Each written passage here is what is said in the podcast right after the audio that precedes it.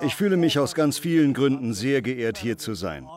Als Student am Wheaton College hörte ich Robert Schuller zum ersten Mal predigen vor langer Zeit. Ich kam nach Kalifornien, um das theologische Seminar zu besuchen, und da besuchte ich auch eine eindrucksvolle Kirche namens Crystal Cathedral. Es war bemerkenswert. Und dann die Chance, Bobby kennenzulernen. Sind Sie nicht auch froh, dass Gott sich jemanden wie Bobby Schuller ausgedacht hat? Sein Herz, seine Arbeit und seine Liebe für Menschen und die Möglichkeit, die gute Nachricht von Jesus auf der ganzen Welt zu verbreiten. Und dann noch was, ganz persönlich. Ich liebe Musik. Ist die Musik hier jede Woche so gut? Du meine Güte.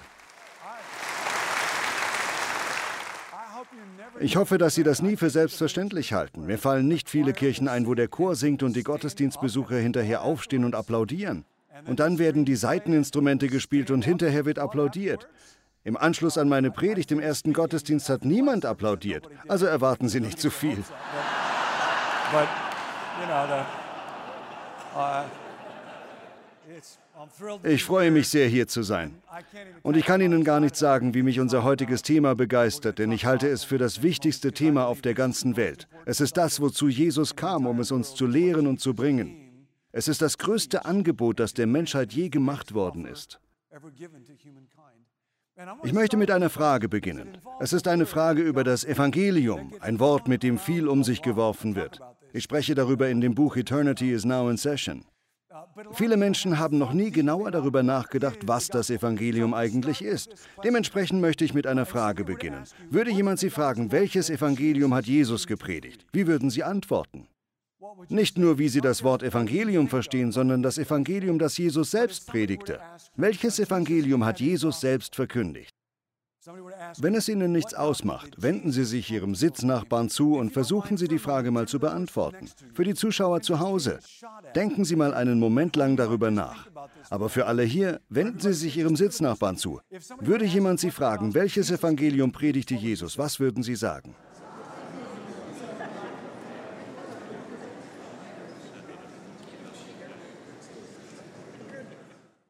Das klingt nach einer simplen Frage, aber ich kann Ihnen aus Erfahrung sagen, die überwiegende Mehrheit von Menschen, nicht nur kirchenferne Menschen, sondern auch innerhalb der Kirche, gibt nicht die Antwort, die Jesus selbst auf diese Frage gab. Und das ist wichtig. Zu Beginn seines öffentlichen Wirkens hatte Jesus eine einzige Botschaft, die am Anfang des Markus-Evangeliums zu finden ist.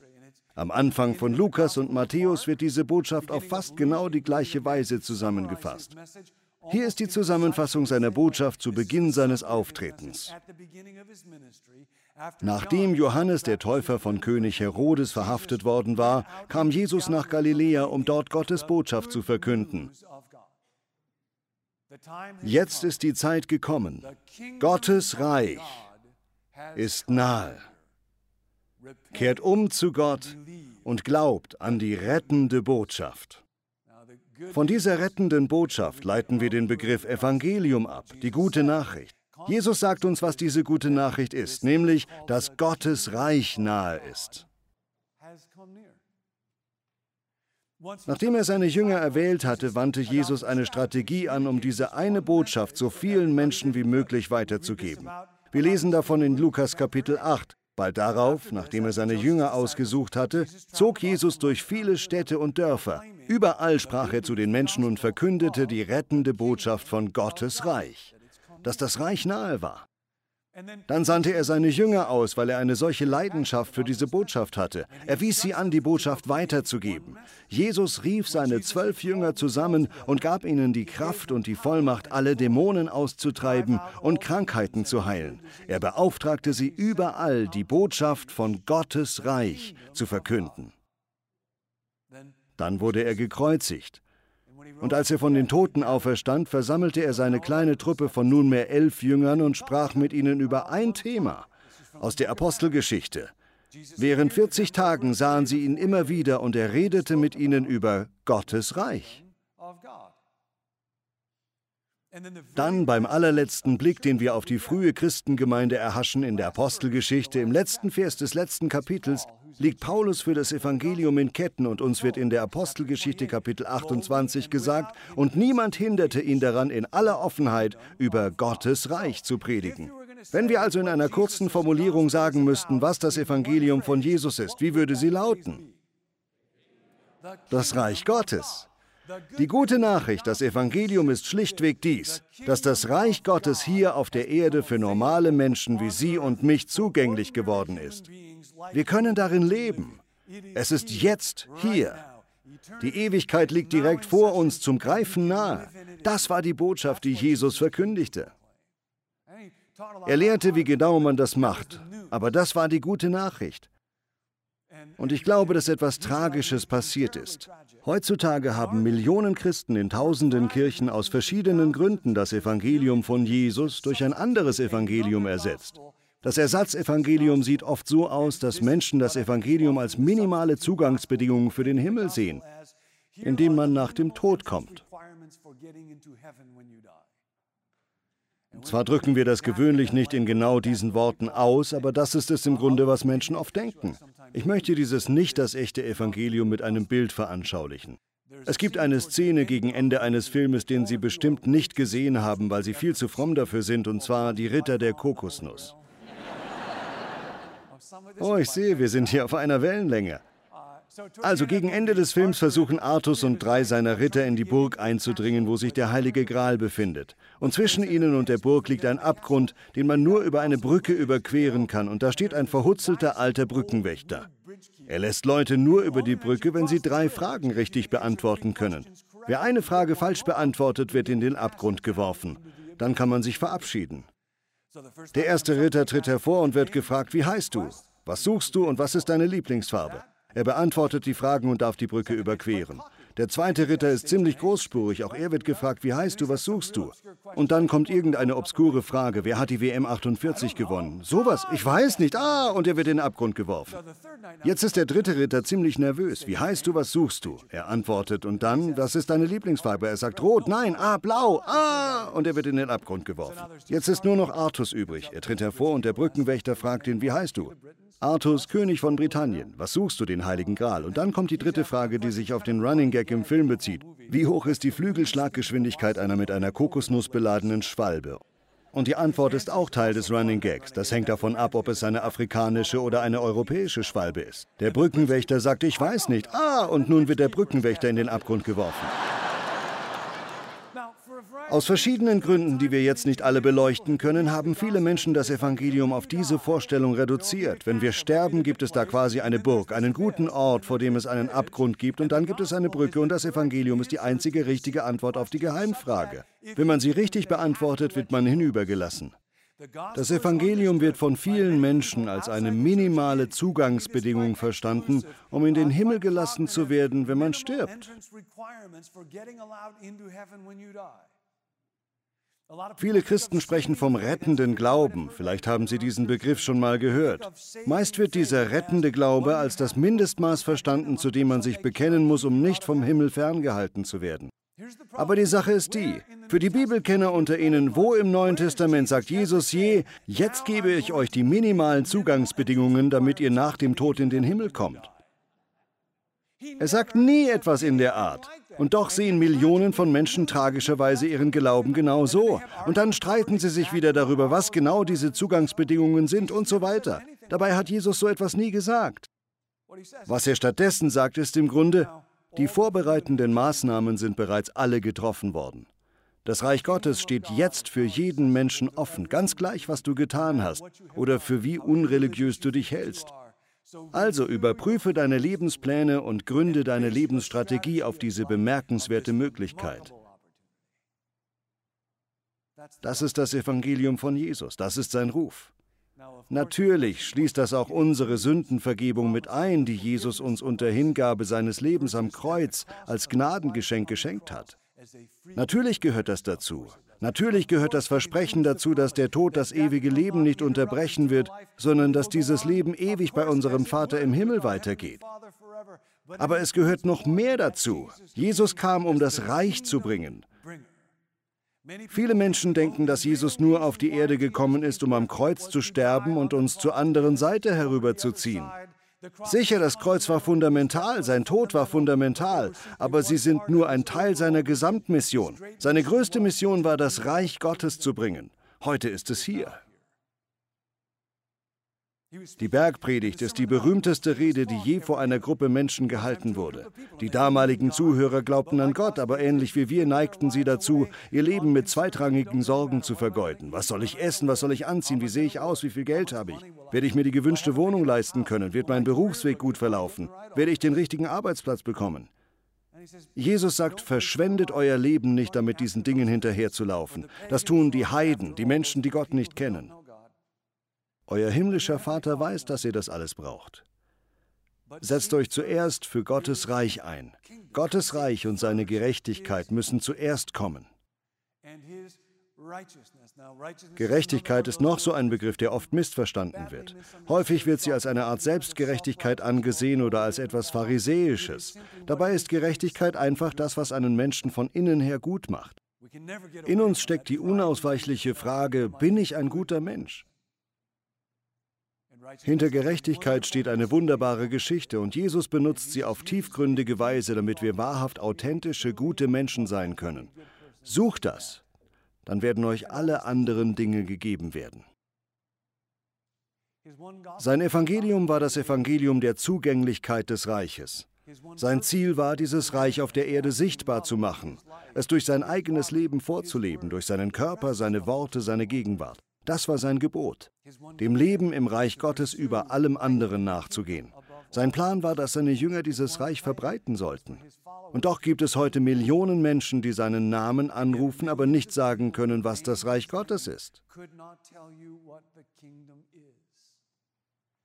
Deswegen wollen wir einige Momente damit verbringen. Denn das ist ja seine Botschaft und wir sind seine Schüler. Eine Schwierigkeit für uns rührt daher, dass uns Königreiche heute eher fremd sind. Wir haben eine andere Regierungsform, wir haben keinen König. Also stellen Sie sich das so vor, jeder Mensch hat im biblischen Sinne ein eigenes Königreich. Ihr Königreich ist der kleine Bereich, in dem Sie das Sagen haben, okay? Ihr Königreich ist der Bereich, wo Sie tun können, was Sie wollen. Etwas philosophisch ausgedrückt ist Ihr Reich die Reichweite Ihres wirksamen Willens, wo Ihr Wille herrschen kann. Menschen lernen schon früh, dass sie geschaffen wurden, ein Königreich zu haben, zu herrschen. Deshalb lassen wir uns nicht gerne von anderen sagen, was wir zu tun und zu lassen haben. Was ist das Lieblingswort eines Zweijährigen? Nein. Was ist sein zweites Lieblingswort? Meins. Sehen Sie, das sind Königreichsworte. Für Eltern können sie zwar irritierend sein, aber es ist gut, dass ein Zweijähriger so ist, weil er dadurch lernt, dass er einen Willen hat, und das ist etwas ganz Kostbares. Was für ein erstaunliches, wundersames Geschenk das doch ist. Vor zweieinhalb Monaten bekamen meine Frau und ich unser erstes Enkelkind. Sein Name ist Chance. Und dahinter steckt eine lange Geschichte, die ich Ihnen jetzt nicht erzählen werde. Auf jeden Fall kann ich die Freude gar nicht beschreiben. Hätte ich gewusst, dass es so gut ist, Enkelkinder zu haben, hätte ich das Kinderhaben übersprungen und wäre gleich Opa geworden. Jeder weiß, wie das ist, wenn ein Kind geboren wird und sich entwickelt. Zu laufen lernt, zu sprechen lernt, sich bewegen lernt. Das ist ein Wunder. Was passiert da? Ein kleines Stück Materie, eine Ansammlung von Atomen wird von einem Willen beherrscht, von einem persönlichen Willen. Unser Universum ist einem Willen unterworfen, einer Person. Das ist eine bemerkenswerte Sache. Das ist etwas Übernatürliches und wir erleben das ständig. Wir sind daran gewöhnt. Kleine Kinder werden älter und fangen an, sich um ihr Reich zu sorgen. Wenn Kinder auf dem Rücksitz im Auto nebeneinander sitzen, ziehen sie eine Grenze. Wage dich ja nicht über diese Grenze, denn das hier ist mein Reich. Sie verteidigen ihr Reich. Auf den Rücksitzen des Autos brechen kleine Königreichskriege aus. Und dann dreht sich Papa um, denn wessen Königreich ist das Auto nach Ansicht des Vaters? Er denkt, dass es sein Reich ist. Er schickt seine Hand wie eine Schlange nach hinten. Wollt ihr, dass ich nach hinten komme? Und dann verziehen sich die Kinder in ihre Ecken. Ein Freund von mir hat einen Rat, wie man Kinder aus ihrer unerreichbaren Sicherheitszone herausbringen kann. Ein kurzer Tritt auf die Bremse bringt sie in Reichweite. Dein Reich komme. Mein Königreich ist die Reichweite meines wirksamen Willens. Es ist der Bereich, in dem die Dinge nach meinen Vorstellungen laufen, angefangen mit meinem Körper. Deshalb sind unsere Körper so wichtig. Deshalb spielen sie so eine wichtige Rolle. Deshalb spielen sie auch für Gott eine so wichtige Rolle. Wir schätzen die kleinen Körper unserer Kinder sehr und die von anderen Menschen. Den Körper mit Würde zu behandeln, macht ganz viel aus.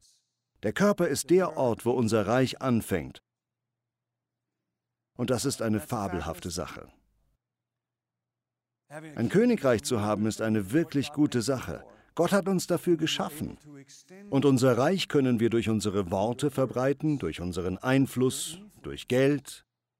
Das ist ein Grund, warum Geld so ein schrecklich wichtiges und schrecklich geistliches Thema ist, weil es einer der Hauptwege ist, wie sich die Reichweite der Herrschaft eines Willens erweitern kann. Das alles ist Teil von Gottes Plan für uns. In 1. Mose Kapitel 1, Vers 26 lesen wir, dann sagte Gott, jetzt wollen wir den Menschen machen, unser Ebenbild, das uns ähnlich ist. Er soll über die ganze Erde verfügen. Sehen Sie, das bezieht sich auf unser Königreich. Gott verfügt über die Schöpfung, Gott hat ein Königreich, Gott spricht und es geschieht. Und dann schafft er sich diese komischen kleinen menschlichen Geschöpfe als Ebenbild von sich und jetzt sollen wir auf unsere begrenzte Art ebenfalls Herrschaft ausüben. Das ist eine gute Sache, das ist Teil davon, Gottes Ebenbild zu sein. Leider werden unsere Königreiche von Sünde verzerrt. Nein, meins. Auf der Erde überschneiden und mischen sich all diese kleinen Reiche und bilden sich zu größeren Reichen. Wir können uns das so vorstellen. Ein Königreich ist ein System persönlicher Macht. Das ist die biblische Bedeutung eines Königreiches, ein System persönlicher Macht. Nun kommen diese Reiche zusammen und bilden Ehen und Familien und Nachbarschaften und Schulen und Firmen und Nationen und Kulturen und Zivilisationen. Das alles sind Reiche. Und das alles zusammen bildet das, was wir das Erdenreich nennen können, wenn wir die Sprache der Bibel benutzen. Machen wir mal kurz eine kleine Kontraststudie. Jesus sagt, dass es eine Körperschaft gibt, eine Realität, die das Reich Gottes genannt wird. Ein solcher Sprachgebrauch war in Israel natürlich schon lange üblich gewesen. Jesus benutzt also Begriffe, die seinen Zuhörern sehr vertraut waren. Allerdings wollte Jesus durch seine Worte und Taten die Vorstellung von Menschen korrigieren, wie das Leben in diesem Reich aussieht. Er sagt, dass es unsagbar gut ist. Womit soll ich das Reich Gottes vergleichen? Es ist so, wie wenn jemand einen Schatz in einem Feld vergraben findet. Von großer Freude ergriffen verkauft er alles und kauft sich das Feld, weil er sich sagt, ich muss diesen Schatz haben. Womit soll ich das Reich Gottes vergleichen? Ich lernte meine Frau vor vielen Jahren in Südkalifornien kennen. Wir verabredeten uns zu einem Blind Date, während ich in einer Kirche in Kalifornien arbeitete. Die Leute, die das Date arrangiert hatten, lebten weit weg. Damals gab es noch keine Handys. Mir war es peinlich, Nancy nach ihrer Telefonnummer zu fragen und die einzige Möglichkeit, sie zu kontaktieren, war bei ihrer Kirche anzurufen. Sie ging damals in die Whittier Area Baptist Fellowship. Ich rief dort an und sagte, ich bin Pastor bei einer Baptistengemeinde in La Crescenda. Ich brauche die Telefonnummer von einem ihrer Gemeindemitglieder. Es ist mehr oder weniger eine dienstliche Sache. Sie heißt Nancy Burke. Die Dame am Telefon ließ mich lange warten, während sie nachfragte. Schließlich kam sie wieder ans Telefon und gab mir Nancy's Nummer. Was ich nicht wusste und was ich erst ein halbes Jahr später erfuhr, war, dass die Telefondame Nancy's Mutter war, Werner Burke. Sie ließ mich deshalb so lange warten, weil sie Nancy anrief und ihr sagte, hier ist ein Typ, der deine Nummer will. Womit soll ich das Reich Gottes vergleichen? Es ist wie wenn ein Mann eine Frau kennenlernt und so dringend ihre Nummer haben will, dass er eine Kirche anruft und etwas flunkert, um sie zu bekommen. Das ist das Reich Gottes.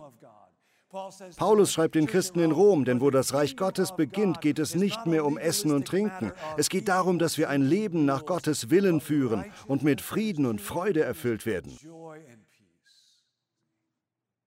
Das Reich Gottes ist, wo alles so ist, wie Gott es will.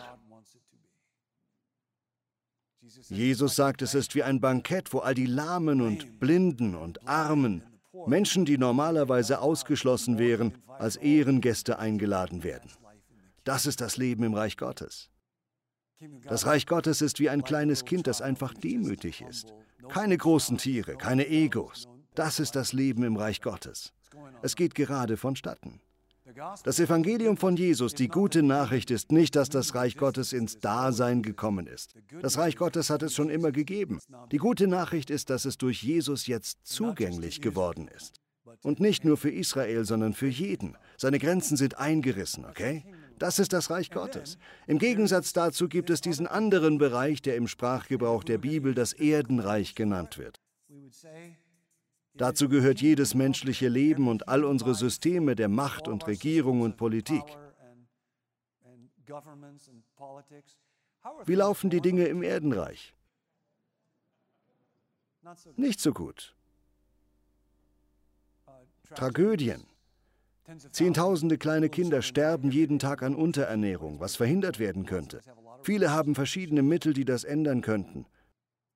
Misshandlung, Korruption, Machtmissbrauch, Familienzerbrechen. Menschen werden vernachlässigt. Menschen werden nicht geliebt, nur weil sie ein bestimmtes Aussehen oder eine bestimmte Hautfarbe haben. Politik am Arbeitsplatz. Es ist ein schreckliches Durcheinander. Jesus hat einen Plan. Als ich in der Kirche aufwuchs, dachte ich immer, es gehe darum, dass wir eines Tages in den Himmel kommen. Ich dachte, wir sollten einfach beten, hier unten ist alles durcheinander. Herr, hol mich hier raus und bring mich nach oben. Es gibt eine Fernsehserie namens Raumschiff Enterprise. Wenn Leute in Schwierigkeiten steckten, beteten sie immer zum selben Typen, namens Scotty. Erinnert sich jemand noch daran?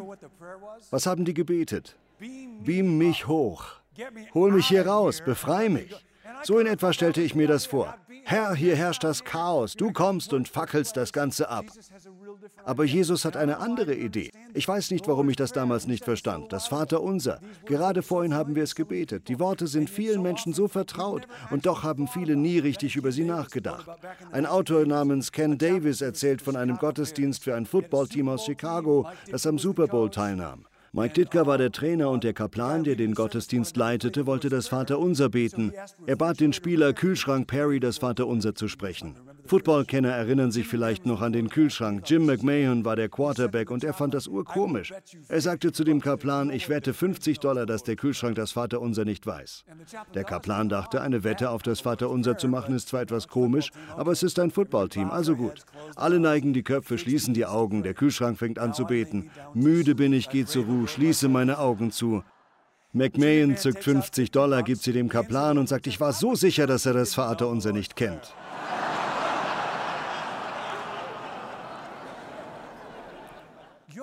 Bestimmt kennen Sie alle die Worte Vater unser im Himmel. Der Himmel ist kein Ort irgendwo da oben, weit weg. Das Himmelreich, das Reich Gottes ist die Reichweite von Gottes wirksamem Willen. Unser Vater ist uns näher als die Luft, die wir atmen. Geheiligt werde dein Name. Anders gesagt, mögen Menschen in Ehren halten, was für ein guter Gott du bist mögest du berühmt und geliebt sein. Vater unser im Himmel, geheiligt werde dein Name.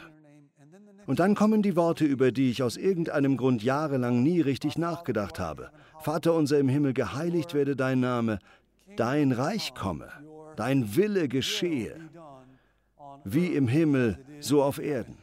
Das ist die Botschaft von Jesus. Nicht, ich will euch sagen, wie ihr von da unten hier nach oben kommt, sondern ich will euch sagen, wie das hier oben nach unten kommt. Hier oben, oh Gott, oh Gott, oh Gott, oh Gott, dein Reich komme. Dein Wille geschehe. In meinem Körper, in meinem Geist, in meinen Gedanken. Ich liefere mich dir aus. Herr, nimm diesen Körper, er ist nicht viel wert und wird jeden Tag älter. Nimm diesen Körper und lass ihn durch deine Gegenwart erstrahlen und dann in meinem Zuhause.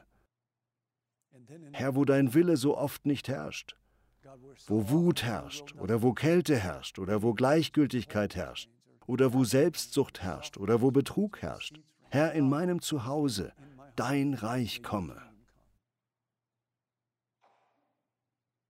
Und auch in dieser Gemeinde. Sie sehen alle wie wunderbare Menschen aus. Gut möglich, dass Sie alle hier absolut vorbildliche Menschen sind.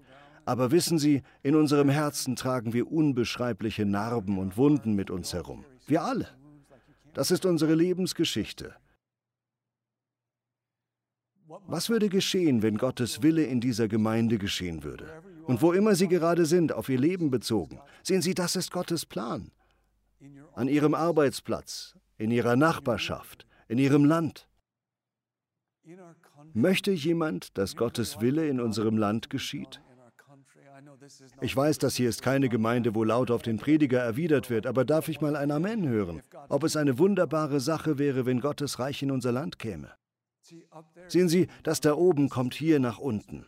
Das ist das göttliche Komplott und es vollzieht sich durch Jesus. Sehr häufig passiert das in Menschen, die am wenigsten sichtbar sind, die ziemlich bescheiden aussehen, die unwichtig erscheinen. Aber es vollzieht sich jedes Mal, wenn jemand großzügig mit seinen beschränkten Mitteln umgeht. Oder jedes Mal, wenn jemand verletzt wird, aber dem anderen vergibt. Oder jedes Mal, wenn ein Workaholic sagt, nein, ich arbeite jetzt nicht, sondern verbringe Zeit mit meinen Kindern. Oder jedes Mal, wenn jemand Rassengrenzen durchkreuzt, um Versöhnung zu bringen. Jedes Mal, wenn so etwas passiert, dann kommt das da oben hier nach unten. Dadurch werden wir zu Menschen, die nicht bloß die minimalen Zugangsbedingungen erfüllen, um nach dem Tod in den Himmel zu kommen. Dadurch werden wir zu Agenten des Reiches Gottes. Also folgen Sie Jesus nach, folgen Sie ihm uneingeschränkt nach, lieben Sie ihn, lernen Sie, was er gelehrt hat, tun Sie, was er sagt, stützen Sie sich auf seine Kraft, leben Sie in seiner Liebe, seien Sie Teil der größten Bewegung in der Menschheitsgeschichte, wo das oben nach unten kommt.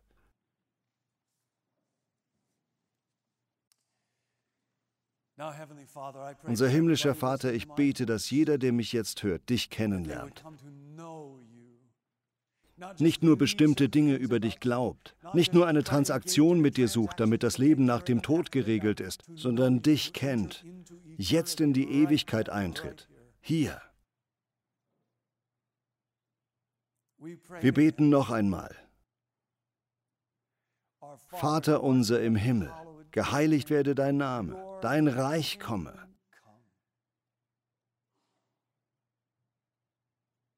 Dein Wille geschehe wie im Himmel, so auf Erden, angefangen mit uns. Im Namen von Jesus. Amen.